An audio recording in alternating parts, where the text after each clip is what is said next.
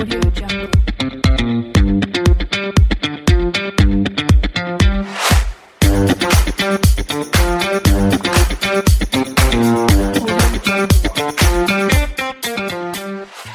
tal amigas y amigos del podcast de ventas B2B? Estamos nuevamente con un nuevo episodio para aportar con contenidos de valor y como lo hemos estado haciendo estos últimos episodios, con invitados. Y hoy día tenemos un nuevo invitado. Se trata ni más ni menos que de Nicolás Borsuski. ¿Cómo estás, Nicolás? Hola Julio, muy bien. ¿Y tú?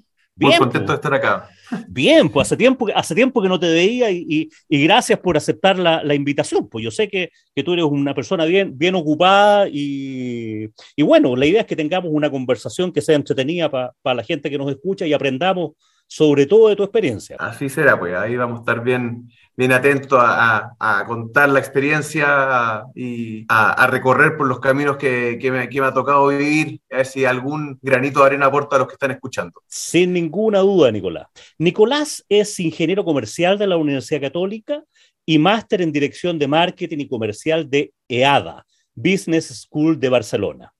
Hace más de 12 años que es gerente comercial en LBF, una empresa de importación y distribución de insumos médicos en Chile, donde lidera un equipo de 38 personas y ha conseguido ventas sobre los 30 millones de dólares en 2021. ¡Wow! Tremenda cosa.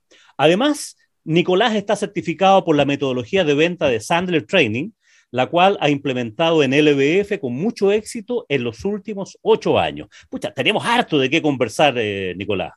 Totalmente. Sobre todo creo que nos vamos a poder enfocar eh, mucho en, en Sandler, ¿Ya? que es la religión que, que yo profeso.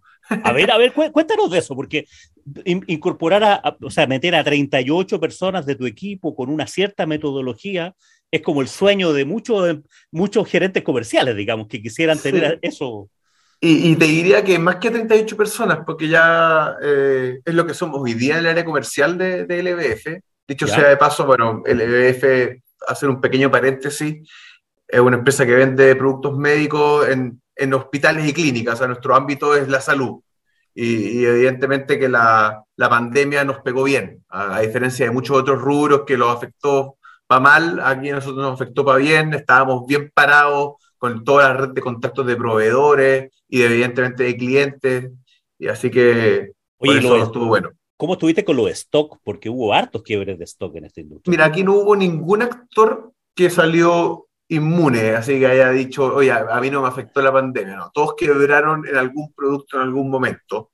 Ya. Pero para, para dar el ejemplo, las mascarillas, que fue como el, el primer producto que generó escasez a principios del 2020, nosotros teníamos stock de mascarillas. Teníamos eh, dos proveedores ya súper archiconocidos, eh, que trabajamos con ellos y nos compraban las clínicas, los hospitales en general. Entonces, nada, se pega una subida de precio. Eh, nosotros alcanzamos a agotar todo ese stock, digamos que entre, entre marzo y abril, ¿Ya? eh, pero ya en mayo nos llegaron unos cuantos contenedores que ya habíamos previsto a principios de marzo de que esto venía fuerte. Entonces, la verdad es que el quiebre fue mínimo eh, y nos pegamos una pasada súper interesante en esos primeros meses de pandemia. Pero, asimismo, nos pegamos un costalazo gigante con el stock que nos sobró. O sea, estamos hablando de una mascarilla que costaba pre-pandemia 20 pesos, llegó a venderse nosotros hasta en 397 pesos No te creo. o sea, tremendo. Eso también no es que nuestro margen aumentó, sino que el costo aumentó de manera Sí. tremenda. La- los chinos lo subieron, eh, los chinos sí que se, se hicieron la Esos América, Se forraron, pues, sin duda. Bueno, y después tuvimos que vender una, una parte importante bajo el costo, pero raya para la suma fue positivo. Ya.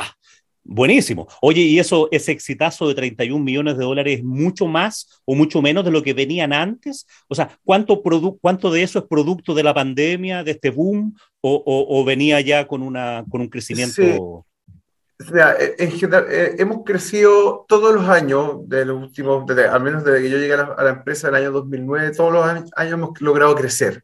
Obviamente, han habido años que hemos crecido difíciles, no sé, me recuerdo 2012, 2013, crecimos un 4%, y años que hemos crecido, no sé, pues el último año fue tremendo, fue casi un 50%. Ah, Claro, impresionante, claro. eh, sí, entonces obviamente que la pandemia aportó, digamos que de esos, pues, no, sé, no lo pienso en dólares, lo pienso en pesos, pero más o menos unos, unos 4 mil, 5 mil millones de pesos fue gracias a la pandemia.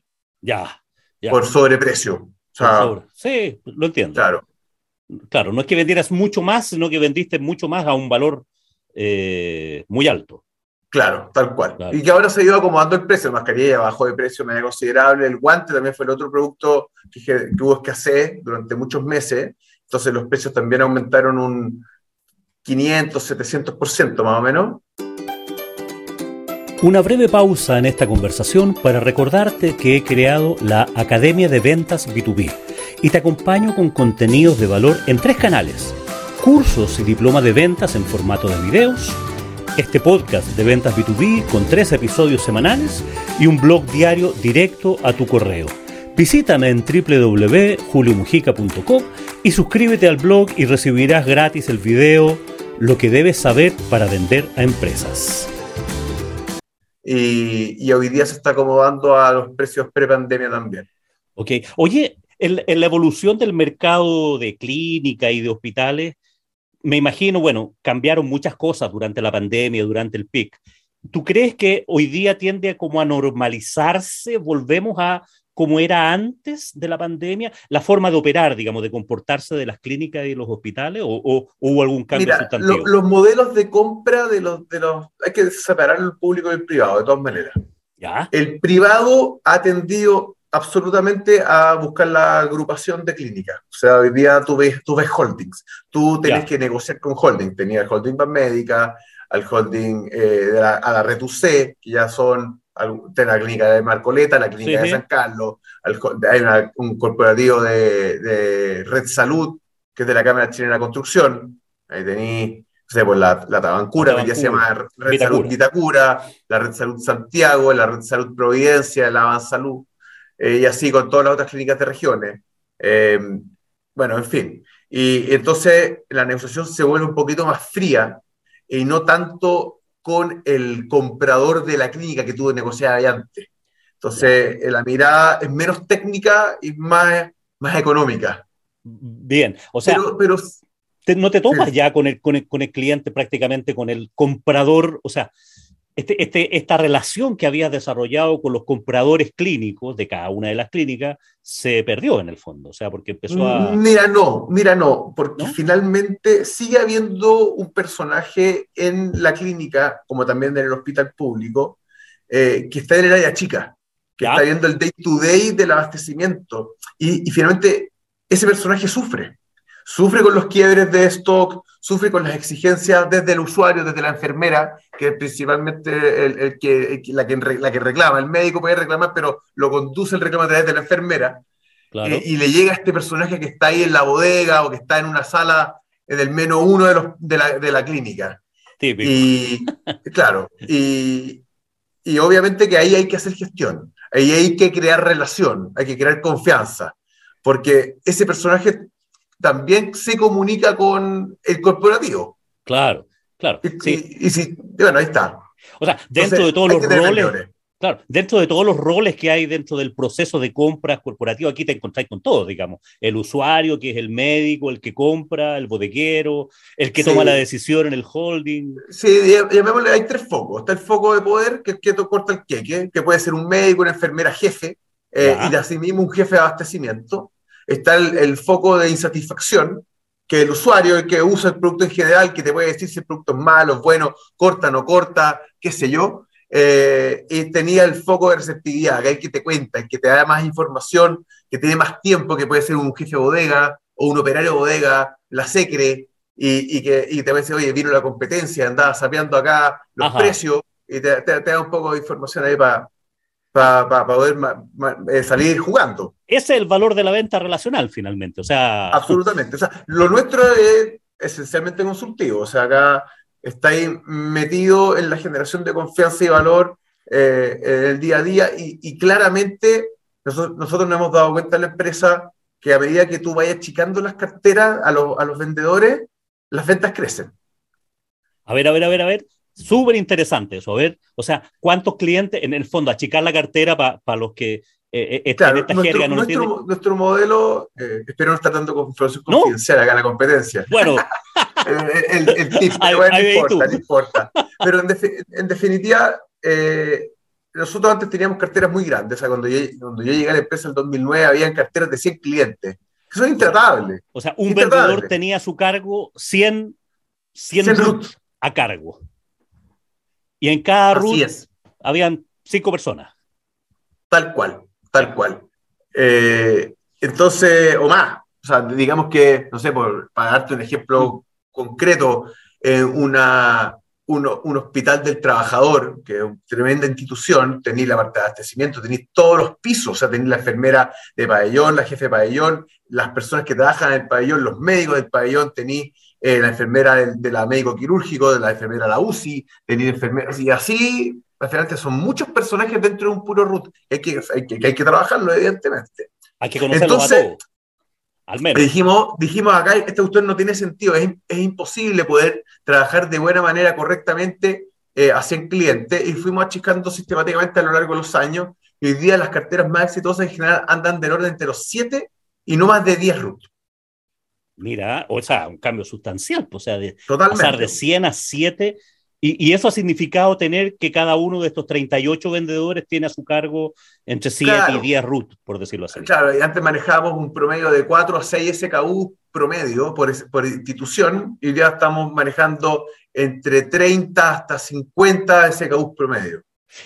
Súper bueno. háblanos un poquitito de los SKU promedio por, por, por institución, para los que no, no, no, no entienden mucho eh, Digamos que el, el, el, SKU, una sigla, es el Stock Keeping Unit, que efectivamente es el código, un código, una referencia, eh, digamos, en el caso de los guantes. Tenía el guante eh, de látex, la talla S, la talla M y la talla L. Y entonces, un, un SKU es el guante de látex talla S. El guante, otro SKU, el guante de látex talla M. Y bueno, y cada referencia vale, es un mundo que hay que manejar, un stock que hay que tener, es, hay toda una logística, un back office atrás que no es menor. Oye, y, en el sector, ¿cómo, cómo se comporta? me vienen un montón de preguntas para hacerte, pero espero no interrumpirte mucho. ¿Cómo, ¿Cuál es la diferencia central cuando tú eh, trabajas con el sector público, porque hablaste del sector privado? En el sector público, ¿cómo, cómo se da esa relación? Sí, el sector público tiene un modelo de compra que es distinto. Em, ellos se pueden abastecer principalmente a través de tres mecanismos. Son cuatro, pero vamos a dejar el cuarto al final. Un mecanismo es a través de la Cenabast. La Cenabast es un poder de compra de lo cual, por política, cada hospital público tiene que, tiene que comprar un porcentaje a través de, de la abastecimiento. ¿Ya? Sí. Otra fórmula a través de una licitación, que la levanta eh, la misma institución, digamos, el Hospital Sotero del Río, eh, levanta una licitación porque quiere comprar eh, mascarilla y, y, ahí todos los oferentes que quieren participar presentan sus condiciones, tienen que cumplir con las boletas de garantía, con ciertas certificaciones, si es que la licitación lo exige, y después se cierra y hay distintos criterios de evaluación, un 65% precio, un X% por calidad que se evalúa en base a las certificaciones y otro en tiempo de entrega, por ejemplo.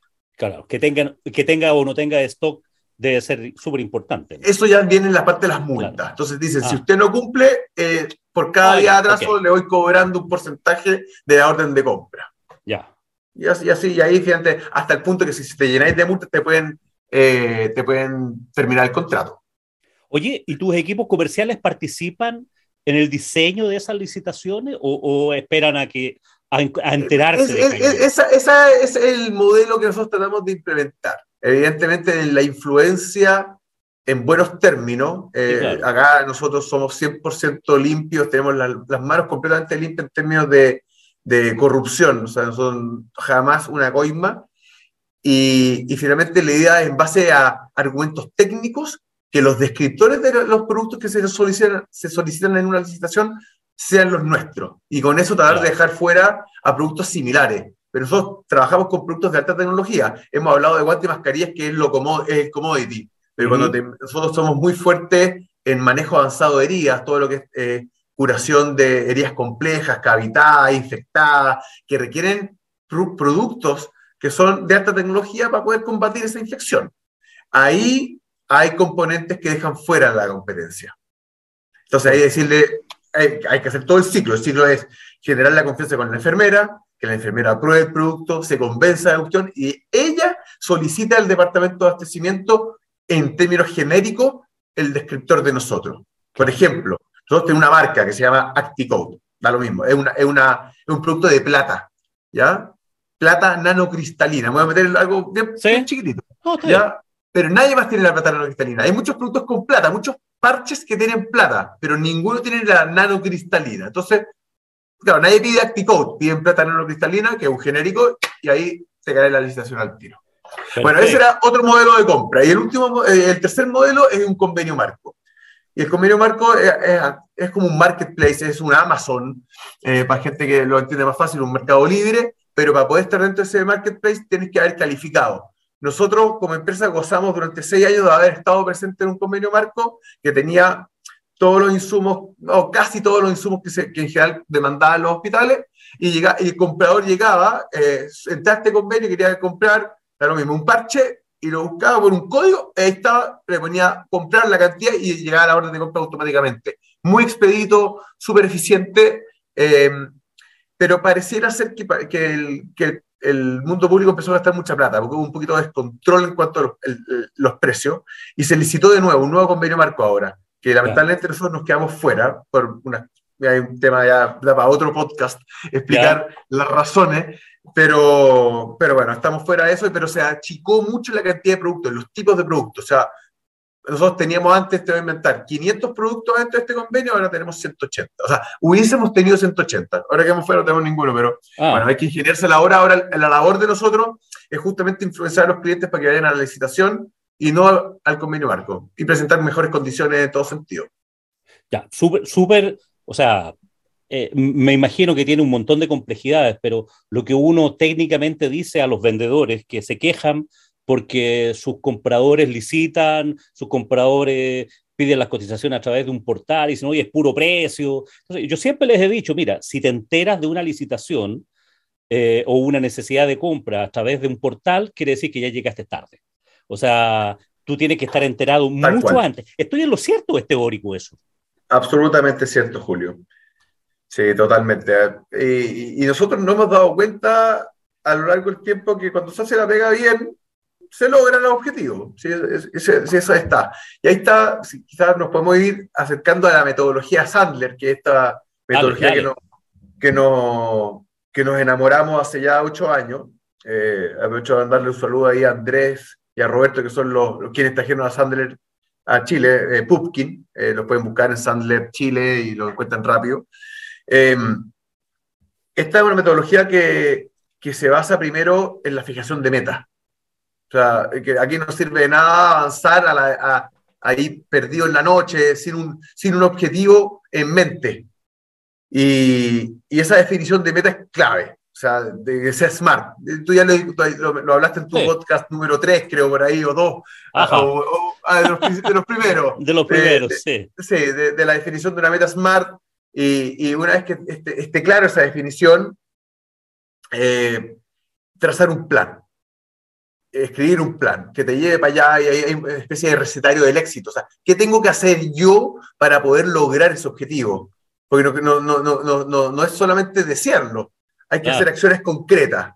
Y eso se llama el comportamiento. O sea, ¿qué, es lo que tengo que repetir día a día? Y el ejemplo que le doy siempre a mi equipo, eh, Cristiano Ronaldo es bueno para patear tiros libres porque tiene el don divino o porque patea mil tiros libres diarios. Y todos responden que porque patea mil tiros libres diarios. Que obviamente que tiene un talento, eso nadie lo, lo duda. Pero el gallo es realmente extraordinario porque practica y practica y practica. Y acá es un poco lo mismo. Si yo tengo, quiero lograr un objetivo, cualquiera sea, ya sea en la venta o en la vida, tenéis que definir qué es lo que tenéis que hacer para poder alcanzarlo. Si queréis bajar de peso, eh, bueno, es alimentarte bien, hacer ejercicio, dormir bien, bueno, una serie de cosas. Para poder alcanzar ese objetivo. Acá un poco lo mismo. Bueno, una vez que ya tenéis el objetivo en mente eh, y lo tenéis claro, bien definido, eh, vamos a generar confianza.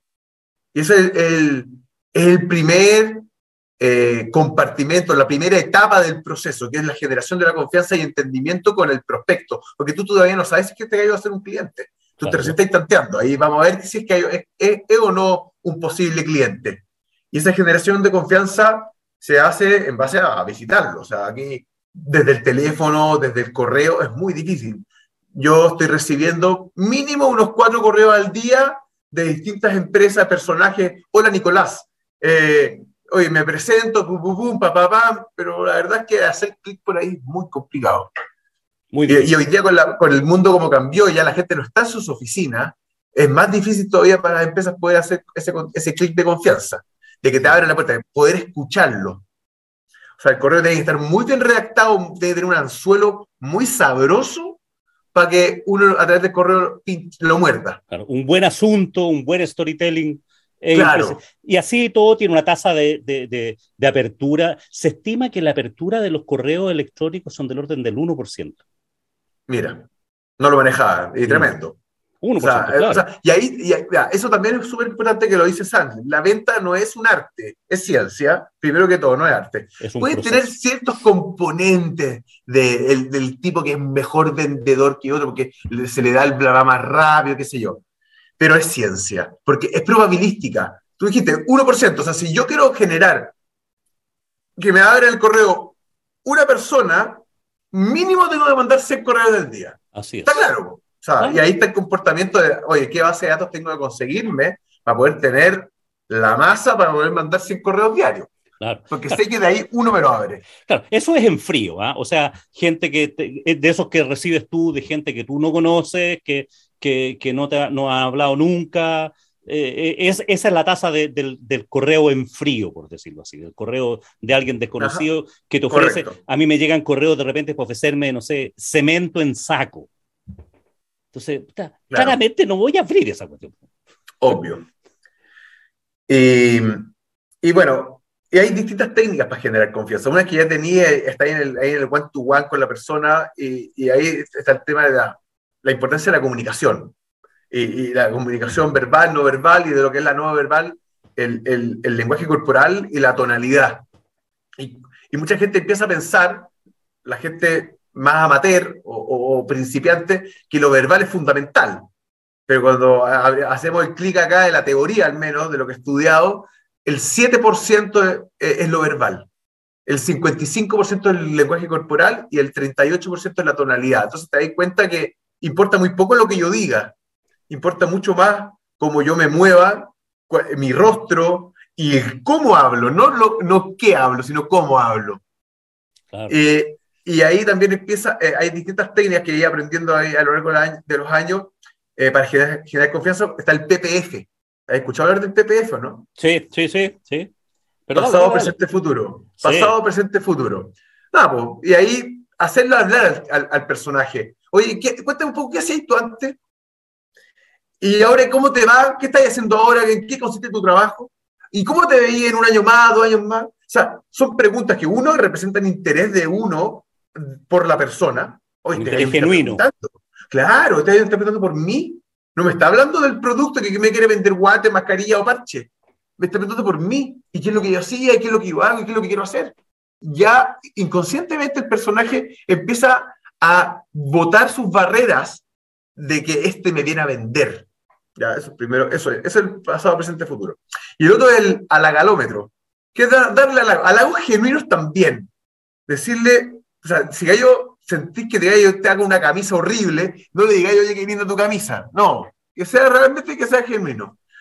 Entonces, una opción es decirle, oye, mira qué lindo tu oficina, qué lindo tu escritorio, qué lindo tu vestido, no sé, no tengo idea. Cualquier cosa que lo halague, pero que sea genuino. Y otro es, eh, si tú cachaste que a él le gustaba la comida china, cuando saliste de la, de la oficina de él, o al, incluso al día siguiente, mandarle un correo y decirle, oye, Juanito, ¿sabes que yo tengo, me acordé que te gustaba la comida china, yo tengo un restaurante de comida china que es fantástico, me gustaría, yo creo que te va a encantar.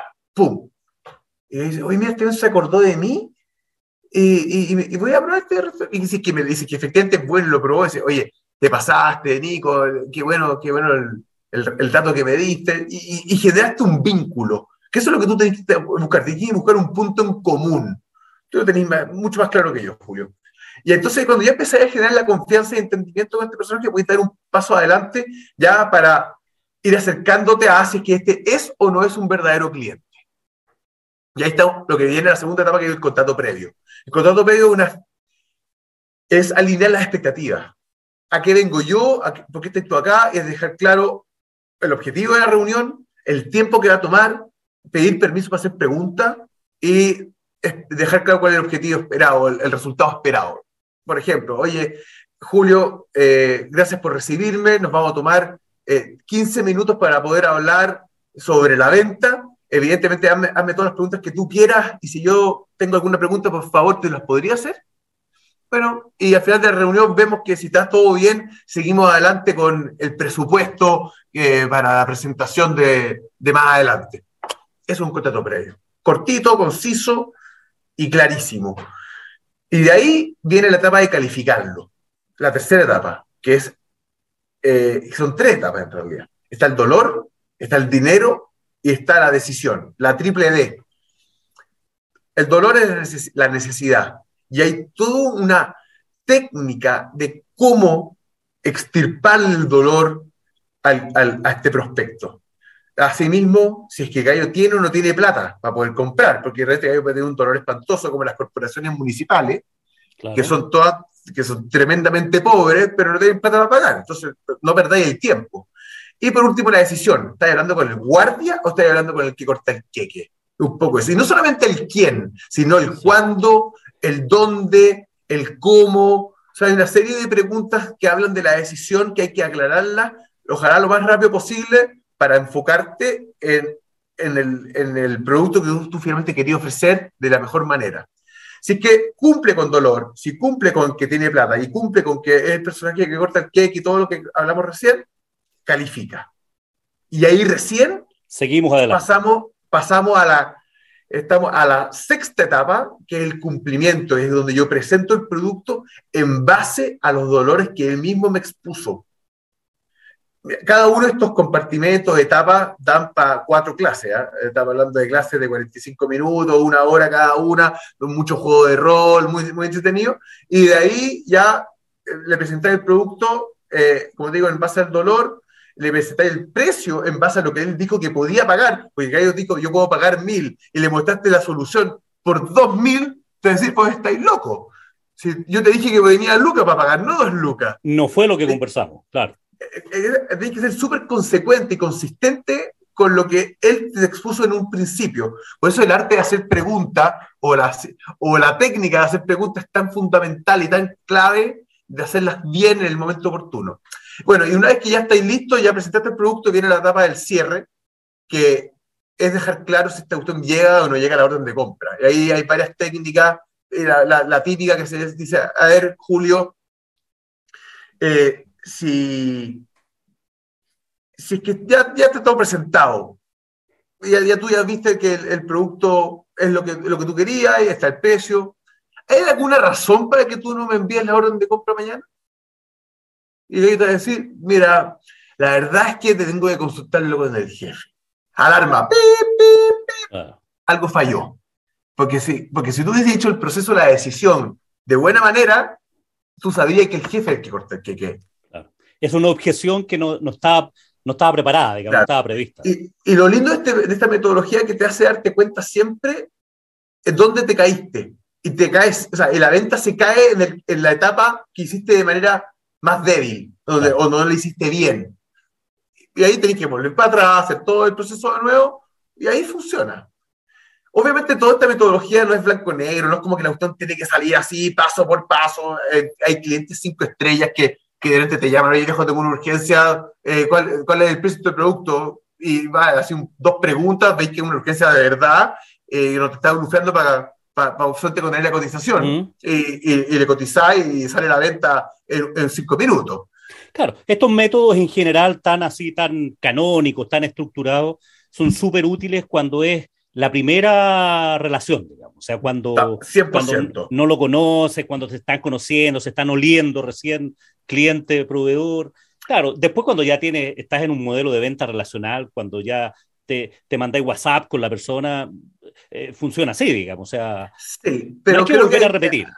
Sí, hay cosas que son fundamentales. Yo creo que el, contrato previo que te decía, el, el, segundo paso eh, es muy lindo. O sea, de verdad te ahorra tiempo. es una ventaja eh, muy, muy potente frente a otros competidores eh, que, que, que, el vendedor que llega y, habla, y el vendedor que, que da la lata, eh, que no deja claro a qué viene. Eso marca una diferencia bien potente.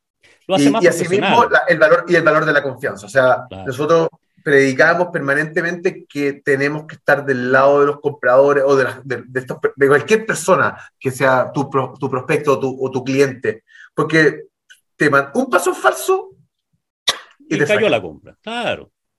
No, está bien. Oye, Nicolás, y, y en, en, el mismo tenor del, del método Sandler y, y eso, do, dos, dos preguntas que te hago. Una, ¿están usando CRM? O sea, Mira, ¿lo están usando? ¿Les ha servido? ¿No les ha servido? Mira, nosotros tenemos un, un, homemade CRM, eso es lo que tenemos, y a lo largo de los años yo le he dado mucha vuelta a, a, a ser eh, estricto con el tema del CRM, del escribir o el registrar lo que yo estoy haciendo, porque en lo que, uno, experiencia personal, y dos, conversando con varios colegas a lo largo de distintas industrias, sorry el, el lenguaje, pero es pura paja. ¿Ya? Y, y, te das cuenta que no, no se. Realmente no hay nadie que después lo esté mirando. Puede ser que una vez a las mil, puede ser que alguien haya mirado, oye, a ver, ¿y cuál fue el registro acá? ¿Qué es lo que pasó? Pero lo, le veo poco utilidad. Y al contrario, es mucho el esfuerzo de parte del vendedor de estar llevando el registro de lo que se está haciendo. A, a, a nosotros nos interesa de. Marcamos, marcamos un check-in eso sí se hace. Eh, y, y, finalmente, el valor de la comunicación permanente que hay entre, entre los product managers, entre los vendedores. Eh, nosotros tenemos un equipo de enfermería también que da soporte a la venta. Y eso mantenerlo siempre eh, vivo. Eh, mucha coordinación, mucha reunión, o no, mucha no, sino más bien tenemos una reunión semanal de coordinación, de, de donde se anuncian todas las cosas que están haciendo, polémicas que, están habiendo. Bueno, eso pero finalmente eh, hay, hay, cosas claves para nosotros. Uno, las, la, las comisiones o bonos de venta no tienen tope. Eso es fundamental. Entonces, Buenísimo. eso es una motivación explícita para el vendedor de vender más y más y más. O sea, si es ambicioso, va a querer seguir adelante. Sí. Y, y, le doy mucho más valor a eso que un CRM propiamente tal. Sin duda. No, sin ninguna duda. Mira, el punto del CRM es que la mayoría de los CRM que se desarrollan acá, que se usan, son pensados en una cuestión hiperestructurada, hiper que tenéis que llenar N datos, N cosas, son, son, una lata, digamos, son una carga, más bien sí. que una ayuda. Yo le he visto la utilidad a los CRM implementados, bien implementados, cuando tú logras tener esa conversación con tu cliente, con el jefe de bodega del hospital no sé cuánto, de la clínica no sé cuánto, y lograste conversar y no hubo compra, pero en, esa, en ese contrato te diste cuenta que él tenía dos hijos y uno de ellos se llamaba Pedro. Entonces, esa, esa, ese dato, ese dato, y, y, y, que está por egresar del colegio y va a dar la prueba, no tengo idea, algo que te comenta en, esa, en, esa, en ese asunto, en alguna parte debería registrar eso. Sí, no correcto. Como, bueno, no como pensando te, conducentemente. Te, te, te, te, lo respondo, te lo respondo. Nosotros, de hecho, nosotros ahora hicimos una planificación estratégica el año pasado, todo un proceso nuevo para tres años más, eh, donde definimos el pilar del marketing como pilar. Ya, y que antes no lo teníamos. El marketing antes, la verdad, es que lo llevaban los product managers, pero era muy difícil porque tenían que estar haciendo como 500 funciones de manera simultánea y el marketing queda un poco de lado. Ahora tenemos una jefe, una jefe de marketing dedicado al tema y estamos trabajando fuertemente en la base de datos. Ya, esa base de datos justamente lleva todos esos registros que te estoy comentando: el claro. cumpleaños, el gusto, el hobby, cosa de, de poder ir generando un sistema eh, de mantención del cliente. No solamente en la captación, en la mantención. O sea, una vez la, tenéis dos sistemas. Uno, para, para, para atraer a, a, a, pelado a tu puerta y otras para que pasen al jardín de atrás y se queden atrás jugando y que lo pasen chancho. Exactamente, muy bueno. Y ahí buena, buena, juego, buena descripción de eso. Sí, eh, lo, lo, aprendí con un, con un curso que hice que se llama el FIBI System, eh, Front End, Back End. Bien. El frontend es traerlo, es captación, backend es mantenerlo. Sí, como lo, lo, lo, los cazadores y los granjeros. Antiguamente se hablaba así, digamos. También. Los cazadores eran los que iban a buscar gente y los granjeros eran los que cuidaban el tema. Oye, el perfil profesional de tu, de tu equipo comercial, ¿son, son muchos de la, de la, del área de salud? De, de no, ¿No? No, mira, es que como nosotros decidimos en un momento tener un equipo de enfermeros, enfermeras principalmente, que dan el soporte a la venta, finalmente el vendedor tiene que tener un perfil Cuesta describirlo, si tú lo veías como el descriptor del cargo, claro, tiene que tener algún estudio técnico y, o profesional, pero cualquiera sea. Finalmente aquí queremos gente que quiera vender, ¿ya? Y, eso, eso quiere decir que una persona ambiciosa. Eh, eh, dependiendo del cargo, si es una cartera ya consolidada que tenga experiencia en venta, ojalá unos tres o cinco años. Y fíjate, eso es lo que más vale. Eh, las ganas de seguir aprendiendo, de que tenga interés de de seguir estudiando venta. Pero el tema del, lenguaje, por ejemplo, el tema de si tiene que hablar con una enfermera, con un médico. Es que, es que ahí, está el, ahí está el soporte del, del, enfermero, porque justamente a la enfermera no le gusta que le hable un gallo que no es enfermero, o que le dé que le dé capacitación, que diga, oye, ¿qué pasa? Es que esta jeringa se ocupa de esta otra manera, ¿y quién eres tú? ¿Dónde está tu título? Claro, Sí, ahí. Entonces, entonces, finalmente, acá todo se aprende, eh, y, el, vendedor tiene que, tiene que entender un poco el teje y manejo de la institución, de lo que es un hospital. Y también nos hemos dado cuenta que todos los hospitales son distintos, público y privado. No hay ninguno que se asemeje a otro. Las formas de comprar, los insumos que usan, es increíble. Entonces, fíjate aquí, más que nada, lo que tú querías actitud. Ese es el pilar fundamental de un buen vendedor. Sin, no, sin ninguna duda. Lo que pasa es que en algunas organizaciones privilegia, o sea, la actitud por sobre todo, y eso estamos de acuerdo. Pero en algunos lados privilegian mucho que tenga algún cierto lenguaje técnico, más que sea un máster en el tema, aunque vaya a ser una venta más bien transaccional, ¿no es cierto? De que no mete las manos en el producto, sino que entrega la caja. Pero entender un poco cuando le preguntan, no sé, nosotros tenemos algunas vendedores enfermeras, que son enfermeras. Algunas, en la sexta región, en la quinta región, eh, no sé si se me escapa alguno por ahí. Pero nosotros capacitamos mucho a nuestros vendedores. por ejemplo, como somos muy fuertes en heridas, hay un postítulo que nos entrega una fundación, eh, que es la más grande en Chile en heridas, y, y, en un momento dado, cuando ya cumple cierto tiempo, digamos seis meses en la empresa, esa persona tiene que hacer este curso, que es un curso súper exigente, que inmediatamente le da los tecnicismos para el día de mañana pararse frente a, una enfermera a hablar del tema. O sea, la parte técnica. Claro, si no se trata de que dé cátedra ni que sea un más en el tema, pero hay ciertos temas de lenguaje, claro. Es que en alguna oportunidad, cuando, cuando, me ha tocado trabajar en el área ya de selección de gente, para áreas, sobre todo para áreas médicas y ese tipo de cosas, eh, me, tocó, me tocó en alguna oportunidad buscar unos gerentes comerciales y gente de, de ventas para una empresa que traía equipamiento médico. Eh, equipamiento bien sofisticado para claro, de un escáner. Claro, y de oftalmología y ese tipo de cosas. Entonces, claro, decían, oye, ¿qué, ¿qué necesitamos? ¿Un ingeniero electrónico para manejar el escáner o alguien que sea del área de la salud? Y eso con, con, todo lo amplio que tiene que ver, porque en el fondo, ¿cuál es el lenguaje que tiene que dominar? ¿Ya? ¿Con quién, quién es su cliente? Por eso te, te, te iba, pero claro, si tienes una capacitación interna fuerte y tienes un equipo sólido de soporte, se, se, suple eso. En cierta medida sí. Obviamente, eh, si tú tienes una terna donde tiene una persona que ya conoce la industria y que se maneja con el tema, va, va, va a tener eh, claro, cierto, la carrera prácticamente ganada, sí, sí, evidentemente. Pero realmente te pasa, y sobre todo hoy en día, que no sé si lo he escuchado, pero hoy tenemos que conseguir trabajadores en cualquier nivel es muy complicado. No, muy, bien, complicado. Entonces, no, así estamos. Hoy estamos buscando un vendedor para allá, vamos a ampliar la, la quinta región. Eh, la queremos ampliar a, a, incorporar un segundo vendedor ahí para la parte interior, más que nada Quillota, eh, ahí está el, Hospital Nuevo, Los Andes, San Felipe, etc. Y, y no, no, hemos logrado conseguir currículum. Digamos un aviso ya de un mes, y no, no, nadie entrega currículum. Mira.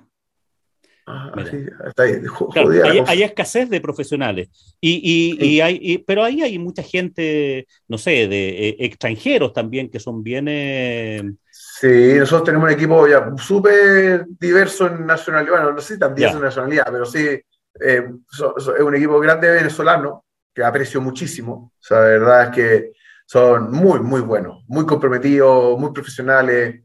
Así que muy contento con, con todo lo que han aportado aquí. Muy buenos en el servicio, lo, lo, los venezolanos y colombianos. Muy buenos en eso. Sí. Sí, están muy, muy ocupados en eso. Oye, y de tu, de tu vida personal, Nicolás, para conocerte un poquitito más, tú eres, tú eres futbolero. ¿Cómo, cómo estás viendo soy, soy, futbolero, eh, pero, pero eh, lamentablemente cada vez con menos pasión. uno se va desilusionando, pasa eso. Sí, ha sido muchos años de sequía, de verdad es como que uno diría que, que, pecho frío, pero, sí. pero la verdad es que lo que me ha pasado, que a medida que ido envejeciendo y madurando, me he dado cuenta, a ver, me considero muy hedonista, me encanta el placer. Y, y creo que esto es una tortura. Entonces, tanto a nivel nacional como a nivel de equipo, eh, los dos somos los de la U. Entonces, como que estás perdiendo el tiempo mirando un equipo que te hace sufrir en vez de estar haciendo cualquier otra cosa que te genere placer, pasándolo bien, compartiendo con amigas, amigos, eh, no sé, haciendo deporte, qué sé yo. Eh, como que me iba alejando un poco. A ver, vi el partido el que ganamos a Unión, lo vi y genial, pero no, pero digamos eh, de, de, hobby lo que me, me, amo hacer es, poner música. Soy DJ eh, aficionado. Y nada, pues, no sé, pongo música. De eso te iba a eh, preguntar, porque como, no sé si será infidente o no, pero bueno, ya, ya, ya lo voy a hacer. Nicolás me invitó a un taller, a una convención de su equipo comercial hace algunos años, y, y ahí me contaste, porque que en la fiesta que iban a hacer en la noche, eh, el que iba a poner en la música eras tú, digamos. A mí me llamó, me llamó, la atención, o sea, ¿te gusta eso? Ya eh, muchos años poniendo música. Yo tengo recuerdo desde, desde muy niño que la música me, me, hacía vibrar, o sea, desde guagua diría me hacía vibrar. Hay videos de eso, de, en, Betamax. Ah, mira. y, y, y, ya desde quinto básico me acuerdo que, que ponía la música en las fiestas de curso, y después fue evolucionando, pero nunca quise dar el paso hacia la profesionalización. Nunca me quise dedicar a esto. Nunca sabré si es que, cómo me hubiese ido. Eh, nunca, nunca es tarde tampoco, pero, pero también es un ambiente complejo, es un ambiente que, que es, difícil compatibilizar con la familia porque se trabaja de noche, se trabaja los fines de semana siempre, se viaja, si querés ser profesional, en verdad dedicarte, requiere mucho viaje, entonces es complicado. Eh, pero bueno, ahí estoy, me encanta. Eh, no sé, después pongo música en general una vez, una vez al mes mínimo en algún lugar, ya sea en un restaurante, una discoteca, con amigos, en fiestas privadas. Buenísimo. me, da, ingenio. Buenísimo. No sé si ubicáis el, el tema del ikigai, que, digamos, que habla del sentido de la vida. Es cuando uno encuentra esa, y, y, y me, me, acordé de eso cuando decía, es lo que me apasiona. Sí, y, algo que me hace cuestionarme mucho mi, mi, vida, si realmente dar el salto algún día y que ahí más voto la pega de gerente comercial y, y, me voy a hacer, me dedico a ser DJ. Pero claro, es una vida eh, también o sea, con alto nivel de incertidumbre, porque una cosa es que te guste poner música y otra cosa es que realmente la gente te quiera pagar por ello y que, y que puedas sustentar tu vida. Eh, o sea, del, del sueño Claro. todo, yo me soñé con ser el arquero de la selección chilena alguna vez y, no sé si tenía las manos y las piernas para poder hacerlo. Claro, claro, es que el Ikigai se tienen que dar esas cuatro cosas, ¿no es cierto? Que ser bueno para algo, que se necesite, que sea una pasión y que haya alguien dispuesto a pagarte por eso. Tal eh, cual. Entonces, en la medida que uno va encontrando esas cosas, pero, pero mira, como, como anticipo, eh, en la medida que uno va teniendo más años, más canas, y como dijiste tú delante, madurando, a ciertas cosas, uno va haciéndose ciertas concesiones, digamos. ¿ah? Y, sí, eso, yo, yo, voy a dejar que fluya. De hecho, me, acabo de comprar una máquina nueva para poner música que todavía no me llega. La, la, compré en Estados Unidos, así que se va a demorar un, un mes por ahí. Pero eh, así la última chupa del mate y todo el cuento, va, ya, vamos a ver qué pasa. Si de repente la cuestión se da. Te vamos a ver en Lola, Palusa de repente ahí poniendo, música. Bueno, me pueden seguir en Instagram, me pueden seguir en Instagram en mi perfil de DJ, que es DJ Nico Bor. Ajá, buena. J Nico B O R, B larga. Ya, ahí, ahí tiene, y ahí tenéis tus tu, cosas. Qué buena, buena esa. Lo vamos, lo vamos a anotar. Oye, Nicolás, y, y para ir terminando, Eh, ¿qué, qué, mm, qué, proyecciones tienes para adelante con, con, con LBF, con, con, la empresa, tú mismo? Mira, la, la, empresa es una empresa muy buena, muy sólida, sana. Eh, una empresa familiar que ha ido creciendo sistemáticamente en los años, eh, muy profesional hoy día, con un equipo gerencial eh, que, que, si bien somos algunos, yo soy miembro de la familia dueña, pero yo no hay una conexión entre los socios dueños eh, y, la gerencia, así como de una relación como de padre e hijos, digámoslo. Está completamente eh, independiente y eso permite que las decisiones se tomen de manera súper fría eh, y súper profesional. los resultados mismos lo han ido demostrando.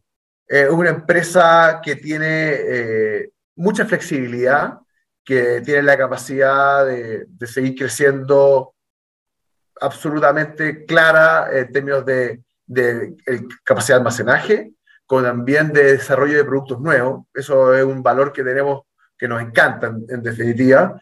Tenemos que observar muy de cerca, ya lo pusimos en nuestra visión, el cuidado del medio ambiente, porque somos una empresa de productos descartables, lo cual es súper contradictorio, pero estamos muy atentos a eso buscando la, la, generación de productos con empaque sustentable o bien con materias primas que, que, que, sean más amigables con el medio ambiente, entendiendo que la salud requiere de mucho plástico o que no hay muchas alternativas hoy eh, que sean económicas también.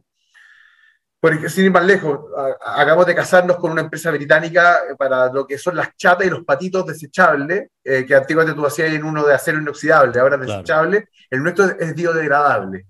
Entonces, y, y, hay muchas otras opciones en el mercado que no son biodegradables. Entonces, ahí tenía un, un, un, producto que va en esa línea.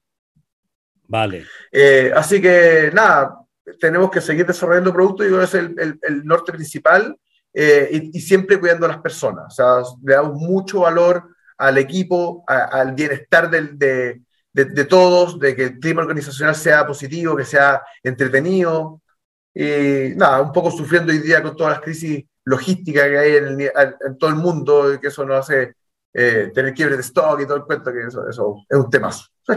Sí, están, están, un poco, están todos en esa. Han subido mucho los fletes y ha, y ha subido mucho el incumplimiento de los plazos. En Mira, y metiéndolo en política, mm. se, habla mucho del quinto retiro y se habla mucho de, de tonteras mm. de por qué se afecta eh, eh, la, porque hay inflación hoy día. Y yo te diría que la inflación hoy día es, pero no sé el porcentaje, pero mayoritariamente es producto de los alzas de los fletes. No hay otra explicación que te lleve a eso. Y es toda la cadena, porque es tu producto que tú lo compraste más caro porque el, el, tu transfer price es más caro, porque a tu proveedor le encarecieron los fletes también. Claro. Y a ti te encarecieron los fletes también. Entonces, es una cuestión de nunca acabar. Ahora recién están empezando a bajar, pero Vamos a ver si es factible que los precios vayan bajando en el tiempo, va a depender de muchos otros motivos, pero claro. la razón de la inflación hoy día es por el flete. Claro, no, con, con temas de petróleo, con temas de guerra, con temas se ve difícil mucha, en, mucha en, en, el corto plazo, mucha incertidumbre. Pero, pero además de la incertidumbre, hoy día hay lo, lo, que tú dijiste, hay cuestiones que llegaron para quedarse, o sea, hubo una alza en el nivel de precios que yo dudo que... Muy difícil. Que, que baje, Muy por, lo menos, por lo menos de los grandes, de los grandes temas, o sea, y, y temas mm. que son dominantes. Pero bueno, para pa los economistas les dejamos, les dejamos esa pega, nosotros estamos más en el, tema, en el tema comercial. Oye, Nicolás, escucha, eh, súper entretenido, nos dejaste harta, harta materia para pa analizar con, con, con, la gente que nos escucha, o sea, el, desde el método, ¿no es cierto?, Sandler, eh, esta cosa de la calificación técnica, el uso real del CRM, la venta relacional, pero de verdad, más allá del discurso, o sea, harto, harto tema y, y en una empresa exitosa, en una industria que no habíamos analizado en, este, en estos podcasts de, de, del, del, mundo de la salud en, un, en, una de sus partes, así que ha sido súper eh, grato. Grato. Sí, muy, muy, agra muy, agradecido la oportunidad, pasó demasiado rápido el tiempo, creo que también me faltaron muchas cosas por, por contar. Así que bueno, veamos si, si hay una, una, sí. una próxima. Cree, créeme, a mí me cuesta más encontrarte a ti, porque te la pasáis viajando y, y, y, y finalmente, pero, pero es súper interesante, una empresa bonita, como dices tú, LBF eh, eh, es una bonita empresa, yo la, la conozco muy poco con, contigo, digamos, en, una, en alguna relación, pero me parece que una, eh, se pasa bien, O sea, la gente que trabaja ahí, gente joven, buena onda, simpática, muy educado. O sea, yo tengo la mejor la mejor de las impresiones de, de, tu muchas equipo. Gracias, felicitaciones, felicitaciones por eso. Hemos logrado hacer un equipo, la verdad, muy, muy comprometido y, y camiseteado. Que, y yo, siempre lo digo, acá hay que, hay que ir a la pega a pasarlo bien, porque si es que no, lo más probable es que el resultado no sea bueno. Claro, y además no tiene sentido sufrir. Es más fácil pasarla bien que pasarla mal, así que ¿para qué hacerlo difícil si se puede hacer fácil? Eso. oye, Nicolás, ¿dónde te pueden ubicar las personas que, quieran ubicarte? A lo mejor algún, alguien que quiera irse a la quinta región, eh, ¿dónde, dónde, te ubican? ¿O, em, dónde te ubican la empresa? ¿Cuál es la...? Sí, la empresa preferiría que... Eh, eh, mira, bueno, la página web es www.lbf.cl L de león, B de burro, F de foca, para dejarlo bien en simple. Sí. Y, y eh, bueno, si no, el, correo es contacto arroba lbf.cl. Y bueno, y si, que, si no quieren seguir por ahí, me pueden buscar en el Instagram de DJ y me escriben, lo voy a contestar muy rápidamente. Bien, bien, bien, bien. De arroba DJ Nico Nico, Nico bien, bien. Bien, Nicolás, súper agradecido y una vez más para, para, nuestros auditores ha sido una excelente conversación donde hemos aprendido mucho. Y nada, gracias por llegar hasta acá. Gracias a ti, Nicolás. Gracias a nuestros oyentes y como siempre, que tengan un muy buen día y por supuesto que tengan muy buenas ventas.